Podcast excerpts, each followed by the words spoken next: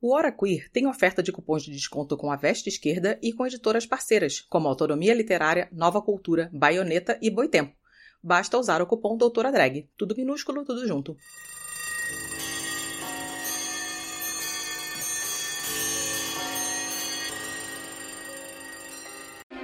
Organizações Che Guevara. Tá cansada, tá cansado, tá cansado e tá precisando da segunda edição do Kit Revolutionator das organizações Che Guevara? Se liguem só. Olha só. Che Guevara!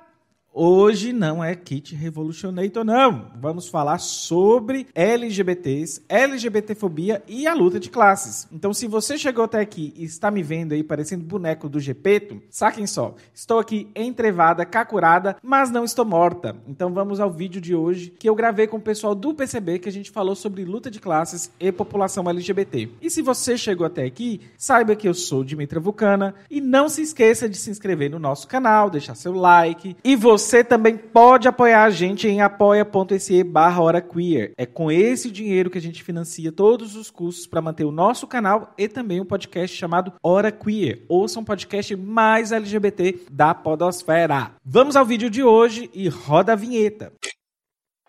Destrua o patrimônio público e privado. Ataque templos. Incendeie carros. Ele é mó covardia, dizendo que é opinião quando é homofobia e tente levar o caos. O Brasil está no fundo do poço.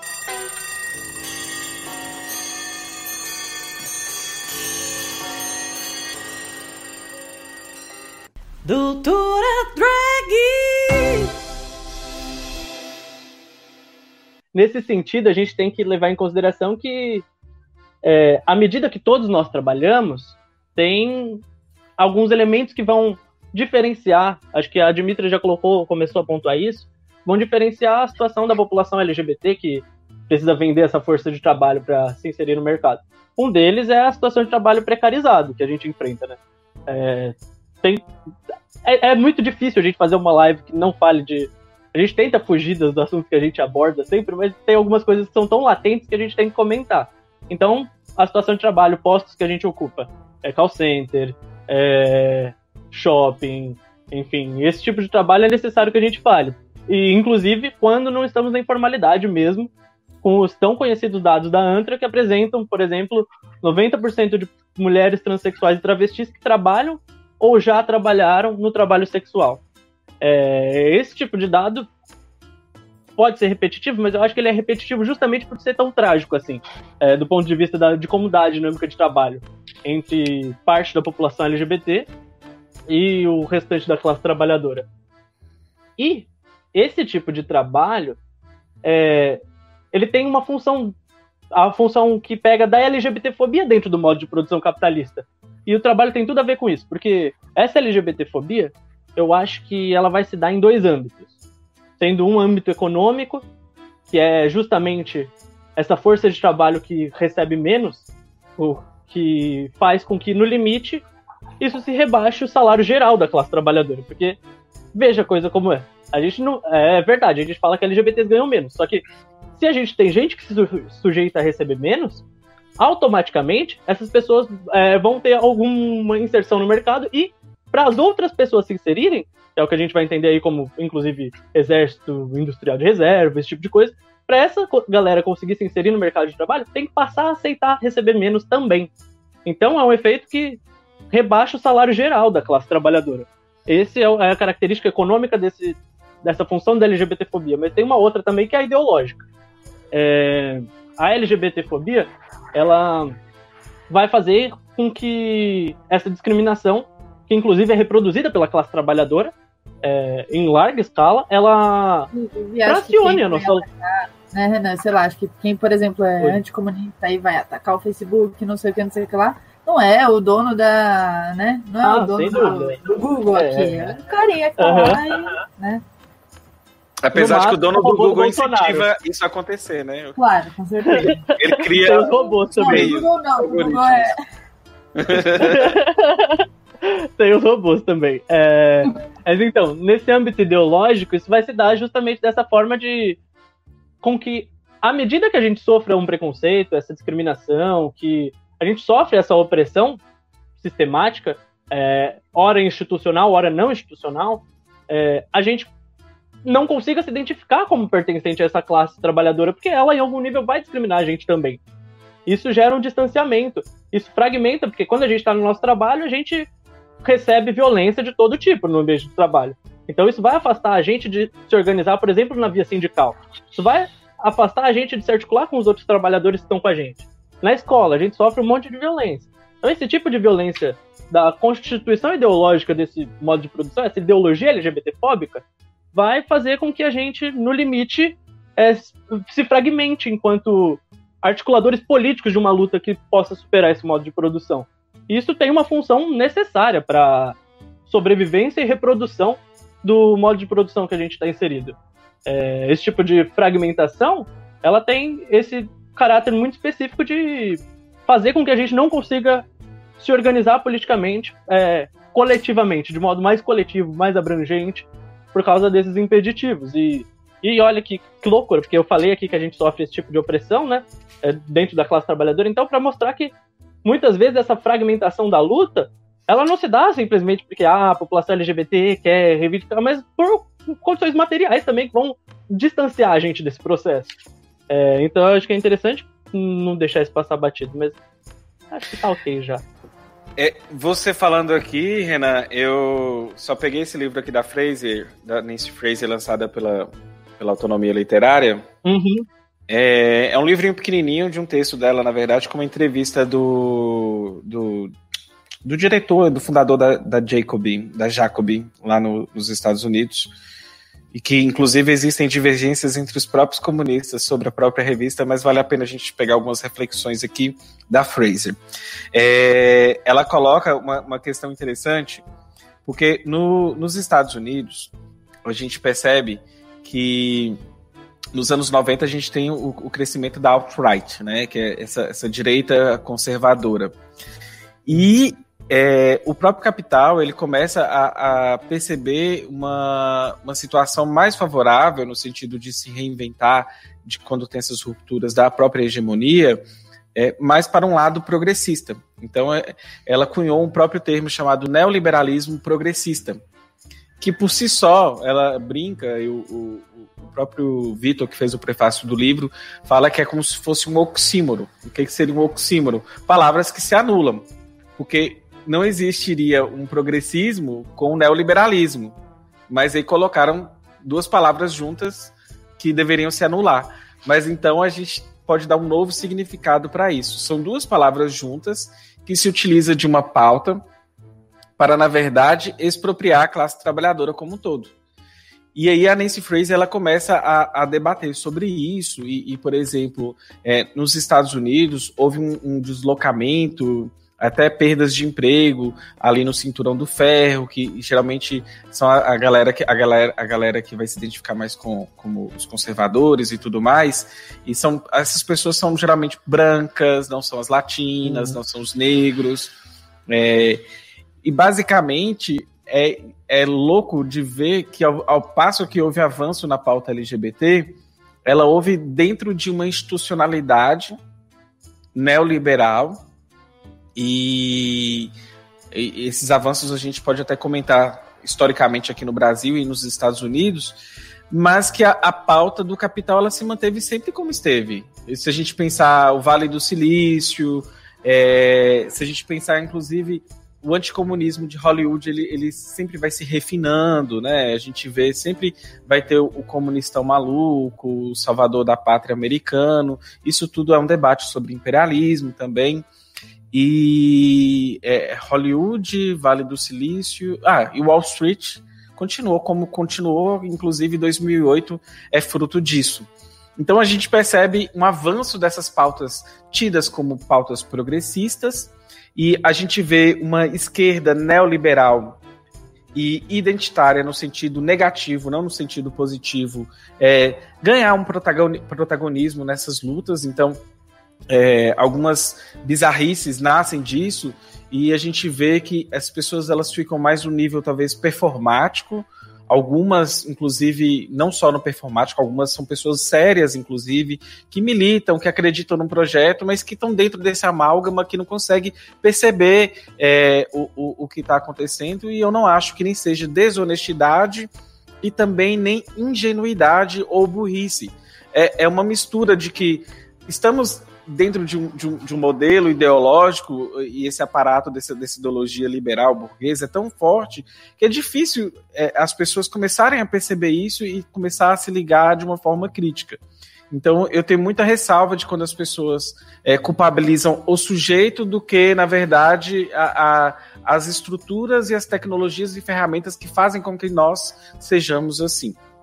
É, e aí fica a indicação, né? Leiam a ideologia alemã, que é um dos clássicos para poder tecer esse debate. E aí, nós temos esse, esse, esse contexto, então, que, que o capital ele meio que se reorganiza para um progressismo, isso lá nos Estados Unidos.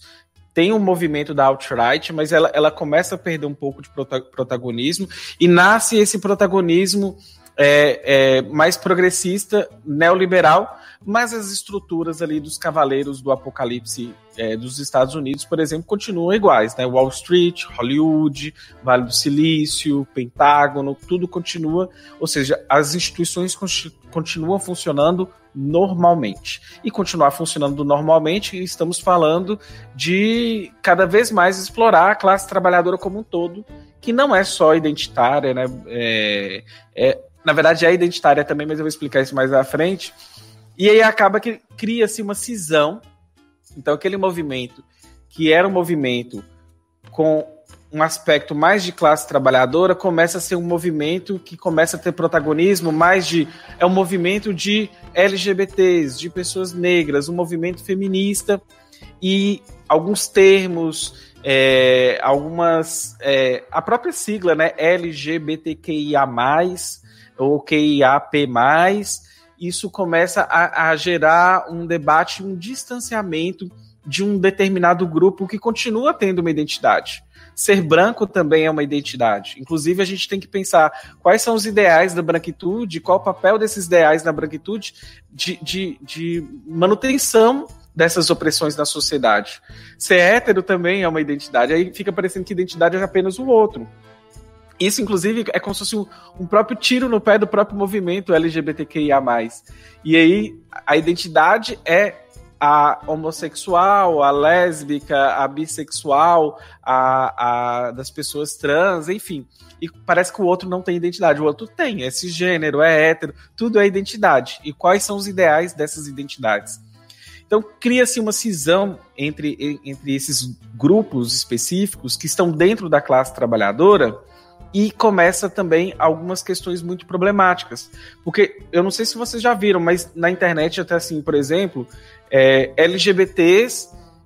Hoje acho que ainda tem, mas assim, acho que já foi mais acentuado no passado. É como se o outro, aquele senhorzinho, seu Zé, que trabalhou é, como mecânico por, sei lá, 30 anos, fosse burro, fosse atrasado, porque que ele não sabe o que, que é LGBTQIA, porque que ele não sabe o é, que, que é queer, o que, que é não binário, é, que, enfim, o que, que é termos de, de militância, ou, sei lá, gaslighting, eu vou, vou, colocar tudo que a gente utiliza, que pra gente é muito no, normal e natural, e não que isso esteja errado. Mas a gente. Por que, que a gente vai condenar essas pessoas e criar essa cisão a partir dessas identidades, e isso faz parte de todo o movimento. Isso meio que, que, que desmobiliza a, a, e desloca uma luta central, que era a luta de classes, e dá protagonismo para uma luta de identidades, que é uma luta importante para andar alinhada com a luta de classes. Então, meio que, que essa cisão ela, ela enfraquece é, é um projeto, e inclusive é importante para o capital ter tido essa cisão, porque meio que apaga ou então neutraliza o caráter revolucionário das pautas da pauta LGBT, por exemplo. Um LGBT assumir Igual, por exemplo, a gente tem lá o grupo Somos nos anos é, 70, 80, ditadura e tudo mais. Essas pessoas, elas eram revolucionárias no sentido de a própria existência dela já era um, um, um embate com um, um, governo autoritário que não, não, não, não permitia a própria existência dessas pessoas. As travestis e as trans, por exemplo, são, são mulheres revolucionárias que, que desafiavam a ordem dia e noite. Agora, se a gente pegar isso para hoje e ainda em alguns momentos usar isso apenas como performático, eu estou dizendo, por exemplo, sei lá, uma, uma bi dentro do seu apartamento, é, branca, classe média, até o, o, termo classe média ele é problemático, né? A gente está tão imbuído da, da, ideologia que se a gente for, a gente tinha que desconstruir, é, é, é destruir tudo, na verdade, que a gente usa para poder até isso a gente começar a, a, a, conversar. Mas enfim, eu vou usar a classe média, tá lá dentro de sua casa e se sente a revolucionária porque ela está lacrando, sabe? E, e a, a, própria palavra revolucionária ela começa a perder um pouquinho do sentido. E essa POC, mesmo ela não sendo burguesa, ela, ela, ela está desconectada da classe trabalhadora como toda, como todo, porque ela não consegue dialogar com essa classe trabalhadora no sentido de que é, ela vai ver o outro como atrasado, porque ela é moderna, ele não é moderno ele, ele não sabe o que é queer, ele não sabe o que é non-binary, enfim, e começa a criar essas cisões, e isso foi, foi um, um, um movimento que fez muito sentido e que pegou muito no imaginário de algumas pessoas. E isso aconteceu tanto nos Estados Unidos e a gente pode começar a pensar também pro, pelo Brasil. E aí teriam outras questões a gente pensar da própria luta da classe trabalhadora no Brasil. E, bem, chegamos onde chegamos. o que que acontece? 2008 vem, é, tem uma crise novamente. É, depois nós temos aí é, o, o, próprio embate de, entre Estados Unidos e China, vai se é, gerando também uma nova crise. E nós temos uma crise de hegemonia. E nesse, nesse movimento de reinvenção, é interessante de perceber como que o, o, o ideal conservador da extrema direita, ele volta a ser uma forma de, de articular e de se reorganizar o capital. Então, todo essa, esse movimento de crescimento que a gente teve, agora a gente vê ele se ele, como se fosse um backlash com ele, no sentido de que é, não é importante neste momento para o capital todas essas pautas. A gente precisa de uma austeridade, a gente precisa de uma PEC dos gastos, a gente, então a gente começa a perceber que existe um, um deslocamento e pior, né? Estamos vendo que é, nessa crise do, próprio capitalismo, para se reorganizar e se, se manter, os ideais fascistas eles eles estão ficando cada dia mais fortes. E aí, quando é ideal fascista, o, o espantalho do ideal fascista é o outro. Se era um, um, um, judeu no passado, agora é a mulher, é o negro e é a, são as LGBTs. E tudo que a gente conquistou pode ruir cada dia, mas e, e não está garantido. Não está garantido porque a gente estava num sistema que ele que dita as regras. Então, assim, é muita ingenuidade as pessoas acharem que as coisas vão continuar como são se a gente permanecer num, num, num, estado mais é, talvez passivo, né, de, de enquanto a luta revolucionária. Então, as LGBTs do mundo que estão nos ouvindo, univos, porque a gente precisa de vocês nessas lutas e a gente precisa de você também aprendendo a conversar com o seu Zé da oficina, que você achava que era atrasado, mas que tem muito a te ensinar também sobre outras coisas que você não, não, não, não percebe dentro da sua realidade. Se você gostou desse vídeo, você pode conferir ele completinho lá no canal e o link está aqui nesta postagem. Beijos e bye! Mas poxa, Dimitra, podia ter deixado eu colocar meu kit Revolutionator hoje? Enfim, chateada.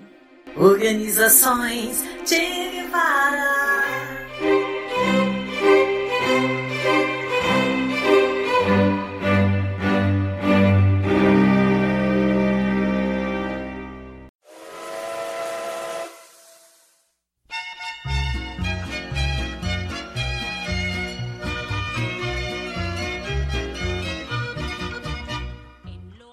Sabia que você pode apoiar a diversidade na podosfera? Se você conhece pessoas que participam de podcasts e são negras, LGBTs ou mulheres, Use as hashtags Podosfera Preta, LGBT Podcasters e Mulheres Podcasters para divulgar os episódios do seu podcast preferido. O Hora Queer apoia a diversidade na Podosfera. Apoia você também. O Brasil está no fundo do poço.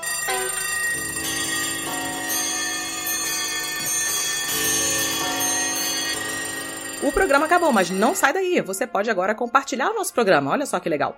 Marque a arroba Hora Queer, tanto no Instagram quanto no Twitter. Você pode trocar ideia com a galera do HQ lá no Telegram. O nosso grupo é o t.me barra. Você pode estrelar a gente no iTunes, pode assinar o nosso feed e até mesmo contar para o coleguinha que nós estamos tanto no Spotify quanto no Deezer e em todos os outros agregadores. Não é só close, é lutar.